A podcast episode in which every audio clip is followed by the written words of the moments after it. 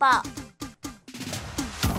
南宁点答案快乐家电我是 Angel 邀请到太平长安医院急诊科陈志宇医师来的节目当中。Hello，陈医师好。Angel 好，各位听众好，我是陈志宇。急诊呢，常常遇到一些比较特殊的问题哦。今天要聊聊的，哎，点点讲哦，胸痛咋咋，胸闷胸痛。哎，陈医师，所以这个急诊也很常见哦。可是这真的就是那种只能意会不能言传。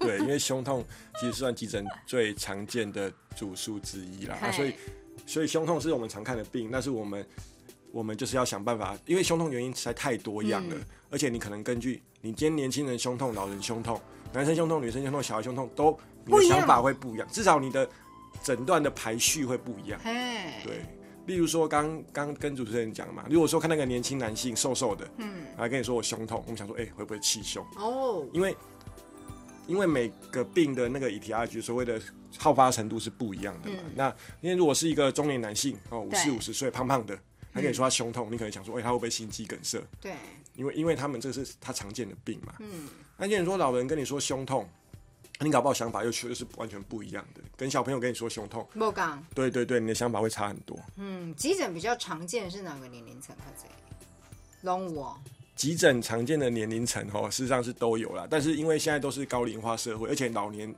老人一生病以后就会一直反复嘛，所以大概最常见的还是老人啊。嗯，所以大部分胸痛的原因，可不可以跟大家分享一下？大概会是有哪一些呢？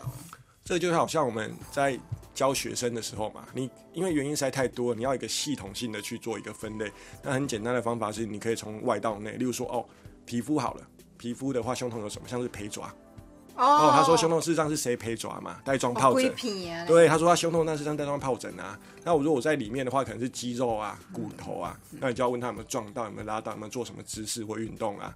那如果再往里面的话，可能是热膜嘛，那可能热膜发炎会胸痛啊。再来热膜就是空气嘛，所以气胸也可能会胸痛嘛，对对不对？那、如果再往里面的话，就是肺部嘛。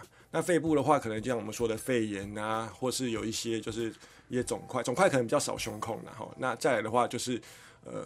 再往里面走的话，可能是心脏，那心脏原因就很多了嘛。那可能是心肌梗塞、心律不整，或甚至有一些瓣膜的问题，他都跟你说是胸痛啊。嗯那再往里面走还有什么？还有食道啊。那有些食道 逆流、胃食道逆流，哎、叶他也是跟你说胸，哎、对，叶恰生嘛，哦他也是跟你讲胸痛啊。那或者是一些横膈的一些部分的一些器官，甚至一些淋巴或什么的，都有可能会胸痛啊。所以胸痛原因事实上是蛮多的。哦，啊，不过大家较烦恼的就是讲，嗯，胸痛是不是心脏病？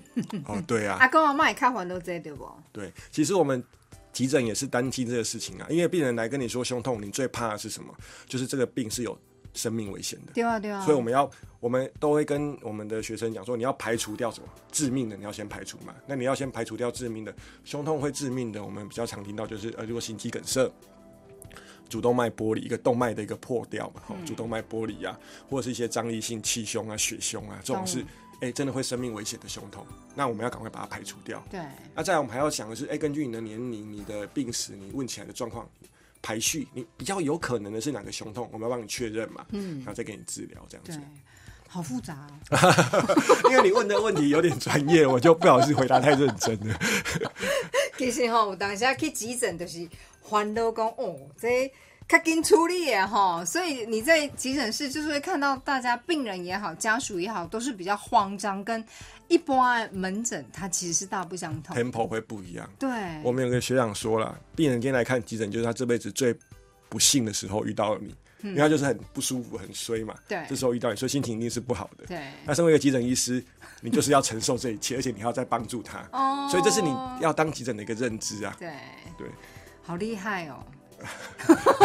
我的意思是，各科有各科的可能处理的状况跟遇到的问题，但是急诊它就不一样，它等于是要面临各式各样的状况哦。那当然，都要公告的胸闷、胸痛，压根我很多人会说，哎，心肌梗塞也会所谓产生胸闷的状况吗？哦，对，如果我们特别来讲心肌梗塞这件事情的话，哈，那心肌梗塞的胸痛它的特点是什么呢？因为它是大部分可能是在活动的时候，比如说哎呦爬楼梯啊，或走路或怎么样的，突然的时候痛起来，而且呢，通常你会心肌梗塞，你不会今天突然，你一定是之前就有类似的症状，所以我们还会问他说，哎，你一个礼拜前有没有这样痛过？哎呦，我之前有稍微痛一下，因为一下就好了，我就不理他。那个时候叫心绞痛，嗯，哦，就是会缓解的。那后来这是哎，这次真的很不舒服，一直痛痛到现在，所以我今天才来急诊。所以他会痛到昏倒吗？如如果真的到昏倒，那就是非常非常严重严重了。对，那我们就会担心那时候还有合并一些心律不整，所以循环不够，所以就昏倒了。那那这个是我们急诊一定要第一个排除的，可能第一时间就要排除的，所以我们都会赶快帮他做一个心电图，来看他现在心脏的状况。嗯，对，赶快处理，好紧张哦！你看到我们俩可以看急诊室立了，咱每一个人的步调都大不相同，所以当但是啦，也会有遇到那种很小镜头就跟丢，然后来看急诊。陈医师应该也看过很多这个，要么就最大伤害，要么就最小伤害。是是是，可是因为呃，我们我们都还是有些感觉真的很，好像听你听他说起来，好像真的不太不太重要的症状，哦，甚至有我之前在医院的时候遇到阿妈跟你说，哎，我就是吃了一个蛙桂啦，然后就是说肚子痛、胸闷这样子，所以我就一直消化不良的，你就觉得啊，不用就是一个可能消化不良嘛，还好。可是对，可是因为我们的训练告诉我们说，哎，如果是女生，然后如果是可能她有糖尿病，她的心肌梗塞症状会特别不典型，所以我们还是要帮她排心电图看，哎，发现哎，心电图一看就知道，哎，她就是心肌梗塞嘛。所以，但阿妈前面跟你讲的事情，就是有点在误导你，你知道吗？哇，那真的救了她哎、呃就对他来讲，对对对他觉得是小事。可是当你们也做了一个非常正确的判断，就是给几行检查。对对对，因为你可能没有做心电图，你可能就之后才会知道，甚至如果你没有做这方面的检查，你可能永远都不知道它到底发生什么事情。对，那所以，对，这就是我们急诊的训练，所以才说要有急诊科医师嘛。我觉得选这个科的人很有勇气，因为你要面对各式各样的疾病，还都能够马上判断处理。对，所以我觉得我也是身，我也真的真的，我以我以身为一个急诊科医师而骄傲啦。我我不得不说，陈医师很可爱，夸奖他的时候，他也有点不好意思哦。当然啦，人都是按那种都的即时汹汹忽然间，尤其像半夜天亮一早，可能你一时找不到医生，就会呢来寻找所谓急诊科的这个来做急症的处理哦。当然，他们也要面对呢各式各样的疾病哦，请多一点耐心给急诊科的医师。陈医师，这样结论可以吗？哦，这样结论真的是非常的好。你急他也急啊，那有时候就是都的急诊，你可能急的时间会比较多人啊，每个人都觉得自己是最急的，然后就不高兴起来了。呃，对，所以当然之前卫福部一直在宣导说急诊要做一个减伤。哎，其实减伤是只有急诊有、哦，就是要量生命真相，量问你的主诉，帮你因为你的病情的，我们不讲，不是这不是严重度，这要紧急程度，分成五级。所以说你就算被分到三级，你可能不一定是不严重，只是目前不是急迫性很对，目前不是最急迫的，需要立刻处理的。对，啊，所以大家可能就是顺便帮那个急诊宣导一下，我们是有减伤分级这样子。好。